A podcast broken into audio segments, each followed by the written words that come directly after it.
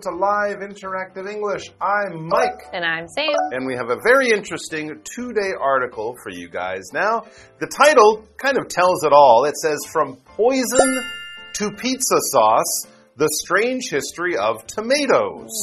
Yeah, originally tomatoes were thought to be bad or evil or even poison, but of course now they're one of the most popular foods in the grocery store. You put them in salads, you put them on your pizza. You can't imagine Italian food without tomatoes, but I think it was the Italians themselves who at first didn't really like them. And when you think about it, I mean, when you cut a tomato open, it is a very unusual thing going Yeah. on inside. It's not like an apple in there. Yeah. It's like, is it hmm. liquid? Is it a solid? And there's a whole bunch of seeds, and Right. some part is like a lot harder. I yeah, I'm, It's true, and I think part of part of the way we, we see that in, in the real world or in our world today is that kids Hmm. often don't like tomatoes. Mm-hmm. Right? It might be something about how they, they're soft and squishy, how they have the you know the harder parts and Yeah. the juicy part. I don't know what it is, but I think maybe as a kid, for me, you know, putting a tomato on a hamburger,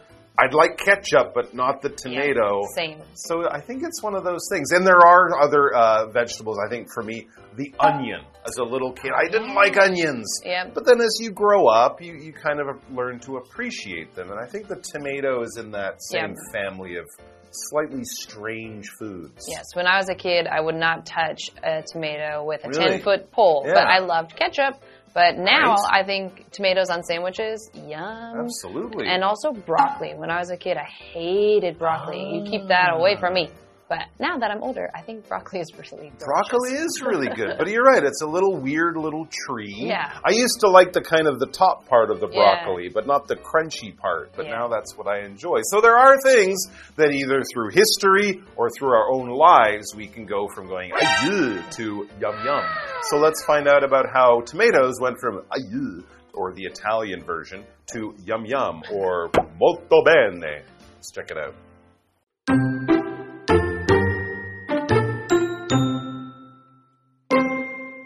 Tomatoes, where would we be without them? They improve salads, deepen the flavor of sauces, and even make a healthy snack. Indeed, just thinking of a ripe red tomato is enough to make many people's mouths water. However, tomatoes weren't always as well loved as they are today.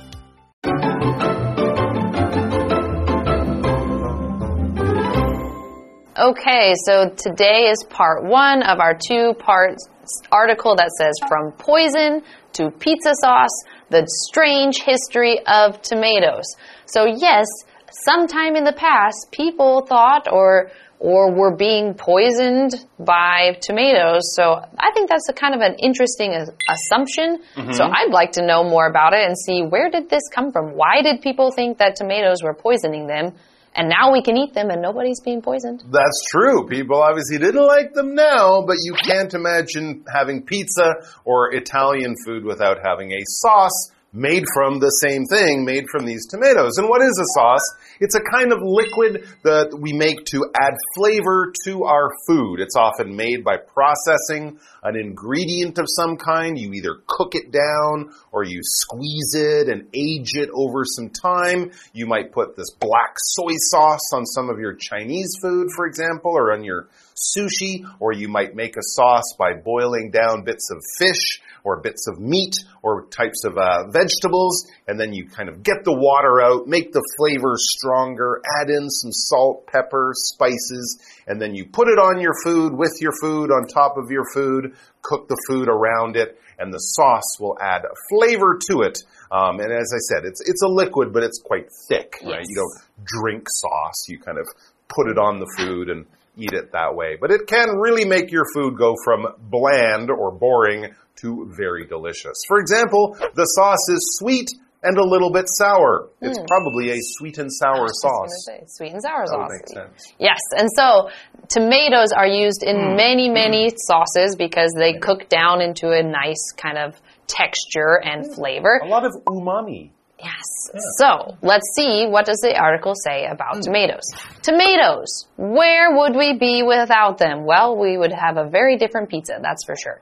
They hmm. improve salads, mm-hmm. deepen the flavor of sauces, oh, and even make a healthy snack. Oh, My dad used to eat tomatoes just like like an apple. Really? He, he's, he's a big tomato person. I thought people in England do that. I thought that was weird. I don't think I could do it, but people like it. Yeah. So we are just getting kind of the intro to our article. It says opening up about what about what are these hmm. tomatoes? What would we do without them? All that kind of stuff. Some examples of how we use them.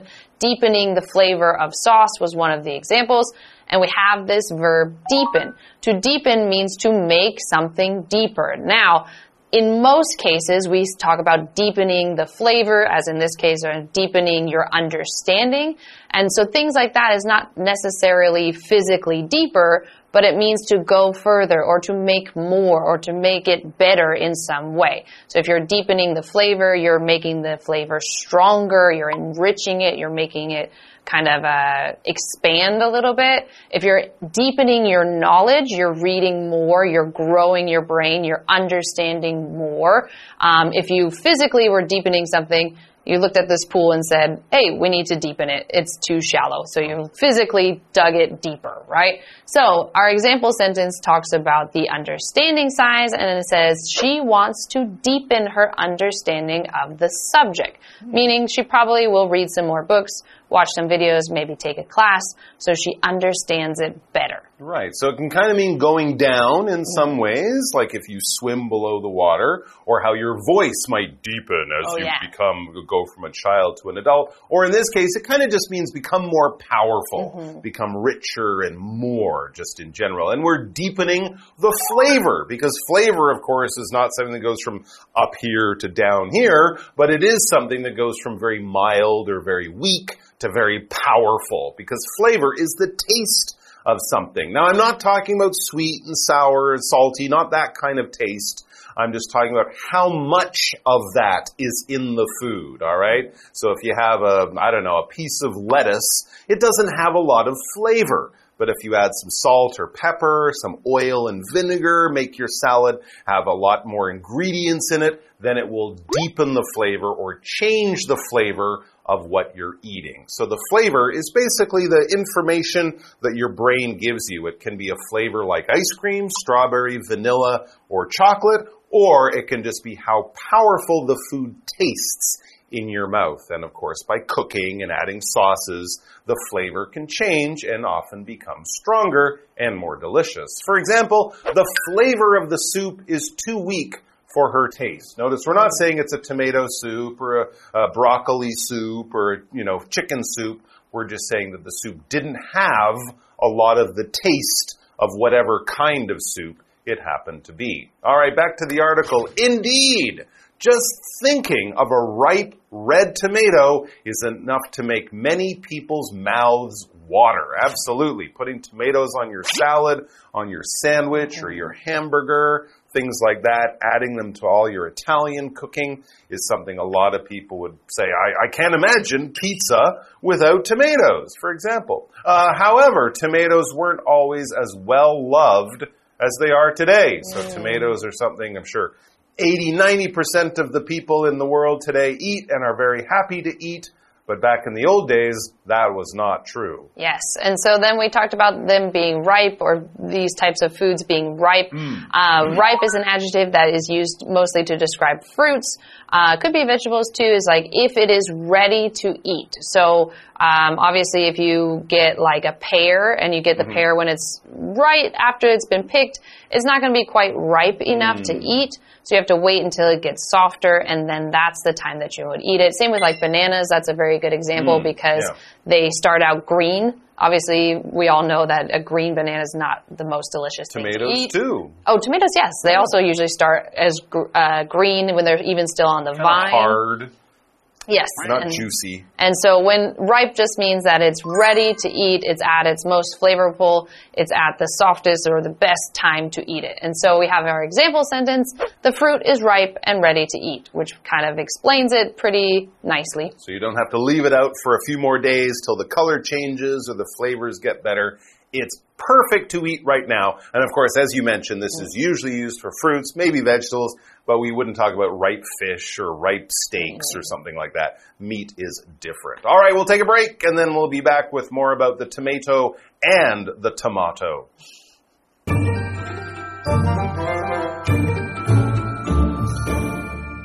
Hello，大家好，我是 Hanny。今天的课文标题是 From Poison to Pizza Sauce: The Strange History of Tomatoes。从毒药到披萨酱汁。以前怎么会有人把这个番茄想成毒药呢？这还蛮有意思的哦。Sam 老师一开始用到 assumption 这个名词，我们学一下 a s s u m p t i o n。assumption 这个名词表示假设、假定或是臆断。好，那我们知道番茄它可以增添沙拉的口感、酱料的风味，也可以是一个健康的点心。光是想到一个成熟的红番茄，哇，那个画面就会让很多人垂涎欲滴了。不过，番茄并非一直像现在一样受到喜爱哦。我们来看单字 sauce，它是名词，表示酱汁。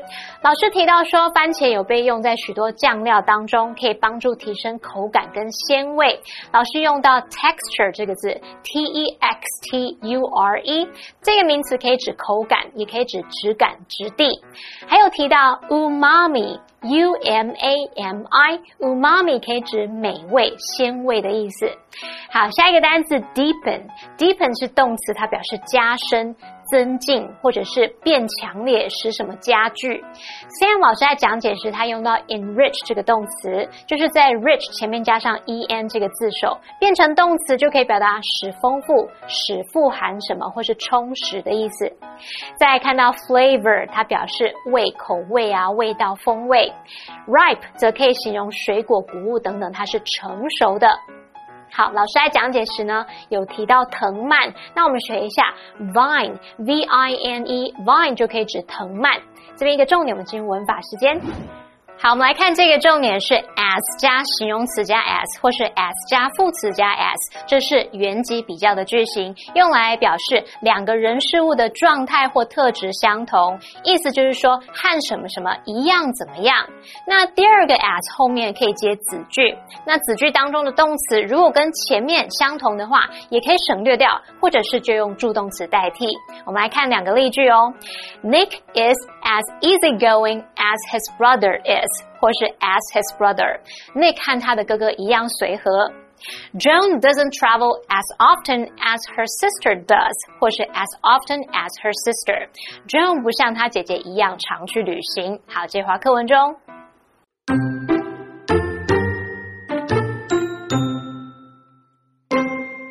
Tomatoes are native to South America, and they were being grown for food as far back as 500 BC. After the Spanish took over much of South America in the 16th century, tomatoes began being shipped to Europe, but Europeans didn't start eating them until much later. For many years, Europeans rejected tomatoes as food and only grew them for decoration. But why? One reason was that people thought tomatoes caused the deaths of several European aristocrats. At the time, rich people used metal plates, and these plates typically contain lead.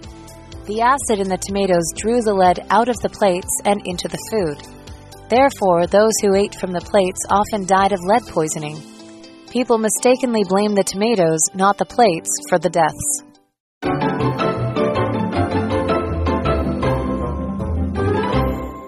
All right, so we are back with our article Tomatoes. We think of them and we often think of Italian food as being very close companions, but it turns out Tomatoes are not even from Italy or Europe, in fact. It says tomatoes are native to South America, and they were being grown for food as far back as 500 BC. But in South America, so Julius Caesar in Italy and Rome, he never had tomatoes, but the ancient Inca or Aztec, the native people of ancient Central and South America, they did have tomatoes because tomatoes are native to that part of the world. Native, here we're using it as an adjective, just means coming from a certain place. It could have spread out, it could have traveled and gone all sorts of other places over time, but originally that is where it came from, that is where it was first seen or first developed. So we can talk about people being native to a certain area, fruits, vegetables being native, different parts of culture. Uh, you know, we can talk about songs or stories or whatever being native to a certain place. They become popular in other parts of the world, but go back in time. That is where they originated. That is where they first came from. For example, she is a native speaker of English. Uh, in this case, we're saying that she learned English as a young child from her parents. It is her mother tongue. It's not something she learned as a second or third language later on. So if you're a native English speaker, you grew up speaking and listening to English even as a baby. Yes, and so then if we go back to our story, mm. we see that now we we have somebody from the Europe continent, and they're coming over to kind of see about these tomatoes. To bring the tomatoes home. Yeah, that's the whole reason they went yes, there. Right.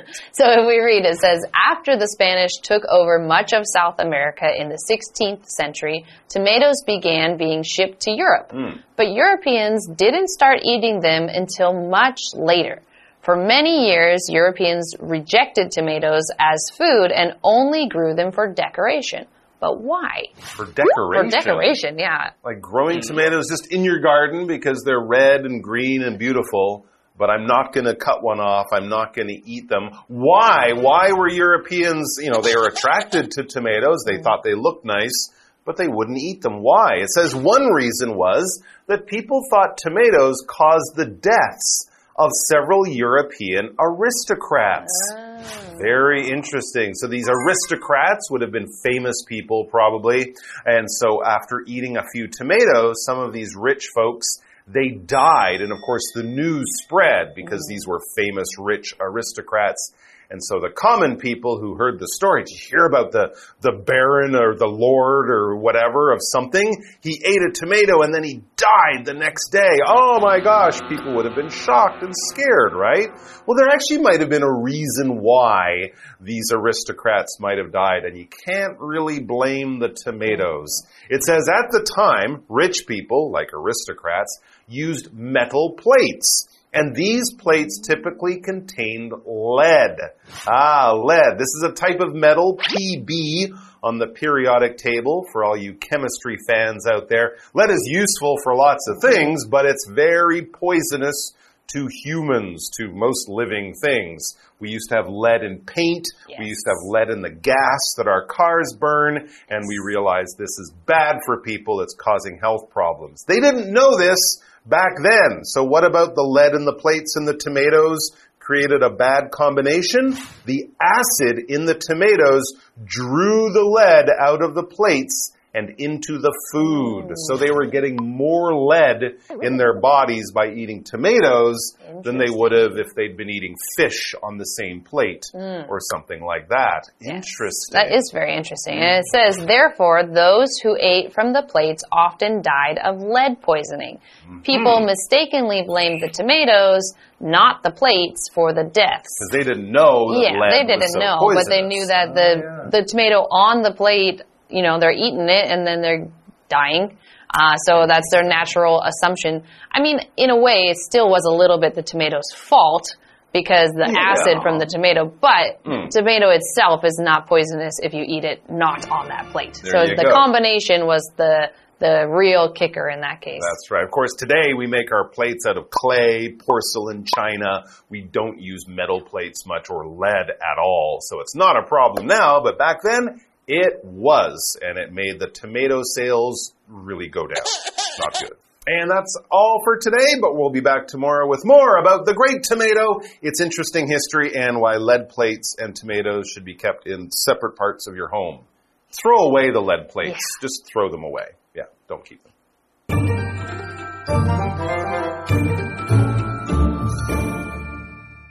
番茄原产于南美洲，那么在西元前五百年就已经被种植为食物。那在十六世纪的时候，西班牙人占领南美洲大部分的地区后，这个番茄就开始被运往欧洲了。可是欧洲人直到很久以后才开始食用番茄哦。有一个原因就是人们认为番茄导致了几位欧洲贵族的死亡。当时啊，欧亚郎富人他们是使用金属盘子，那这些盘子通常是含有铅这种。金属。那么番茄当中的酸会把铅从盘子中溶出来，并渗入食物当中。于是呢，用这些盘子进餐的人常常就死于铅中毒了。那人们把死亡归咎于番茄，而不是盘子，他们就怪错对象喽。Mike 老师在讲到现代盘子的制作材料时，有提到 porcelain，p o r c e l a i n，porcelain 可以指瓷瓷器。好，那么课文单字 native 它它是形容词，形可以形容这个动植物它是原产地的，可以形容是出生地的、天生的。那当我们用 be native to 加上名词，就可以表达原产于哪里哪里。好，再来补充单字 aristocrat，它表示贵族、贵族成员。那么 Mike 老师刚刚在讲到贵族的时候，他有提到 baron，b a r o n，那 baron 就是指男爵。好，这边三个重点，我们进入文法时间。好，我们来看第一个重点是 take over 的不同意思。那第一个意思可以表达说取得控制、占领或是接管，是当及物用。例如，Adam doesn't want to take over his father's business。Adam 不想接管他父亲的事业。那第二个意思可以表达说接手接替别人所做的事情，那它可以当及物或是不及物用。像 I can take over for you if you need a break。如果你需要休息一下，我可以接手。好，那第二个重点是 those who 加动词，是表达那些点点点的人。those 在这边是当代名词用，指的是那些人。那我们后面就接一个 who 引导的形容词子句来修饰 those，表达说是那些怎么样的人。好，注意 those who 加动词，把它拿来当做主词的时候，之后是要接复数动词哦。例如，those who exercise regularly are more likely to sleep better。那些规律运动的人比较有可能睡得更好。所以我们看到句中的是用复数动词 are。第三个重点是看到 blame 当动词，它可以表达责怪、怪罪，常常用 blame somebody or something。for 加上事物，或者是 blame 事物 on somebody or something，这可以表达把某事怪罪于某人或某事。举例来说，Ron always blames others for his mistakes。Ron 老是把自己的错怪到别人身上。好，那以上是今天的讲解，同学别走开，马上回来哦。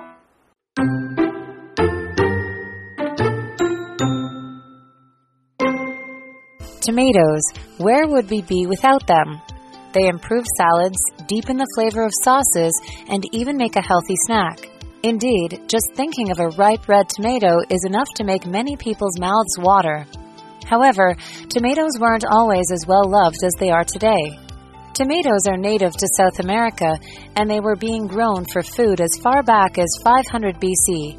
After the Spanish took over much of South America in the 16th century, tomatoes began being shipped to Europe but Europeans didn't start eating them until much later. For many years, Europeans rejected tomatoes as food and only grew them for decoration. But why? One reason was that people thought tomatoes caused the deaths of several European aristocrats. At the time, rich people used metal plates, and these plates typically contain lead. The acid in the tomatoes drew the lead out of the plates and into the food. Therefore, those who ate from the plates often died of lead poisoning.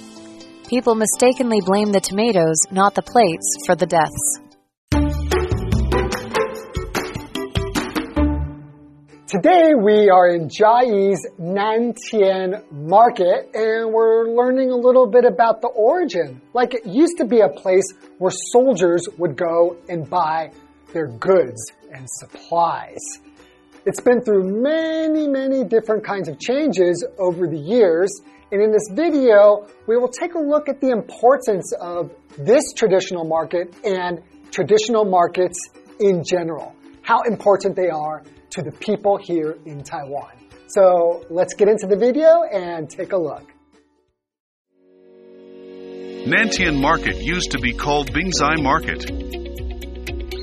It was a place where the military sent soldiers to purchase goods. Later, as there were more and more vendors, it was moved to another place to avoid traffic problems and to cut down on pollution. That is the origin of the Nantian market. The market went through many failures, but it gradually prospered and had nearly 400 stalls in its golden age. The vendors only sell wholesale and provide food sources for nearby catering businesses. The items that are sold range from fruits and vegetables to fish and groceries. There are people who think that traditional market vendors have lower positions in society. However, they are actually very hardworking people. The vendors have built their own businesses from nothing and also provide the most diverse food sources for the people. No matter how bad the weather is, they will show up at the market on time. The Nantian market brings positive educational significance to society. Today, even though the popularity of traditional markets is gradually declining, its hard-working concept and strong human connections are something we should not give up easily. Who needs big grocery stores? If you want to buy fruits and vegetables, fresh meats, fresh fish, the place you should be doing that is traditional markets. So looking at the Nantian market, we see how important these workers who bring all of these produce, meats, fish, and even more to the people at wholesale prices. So I don't know about you, but I hope that the traditional markets continue to grow and become more and more popular. So if you're in Chiayi, I'll see you at Nantian Market.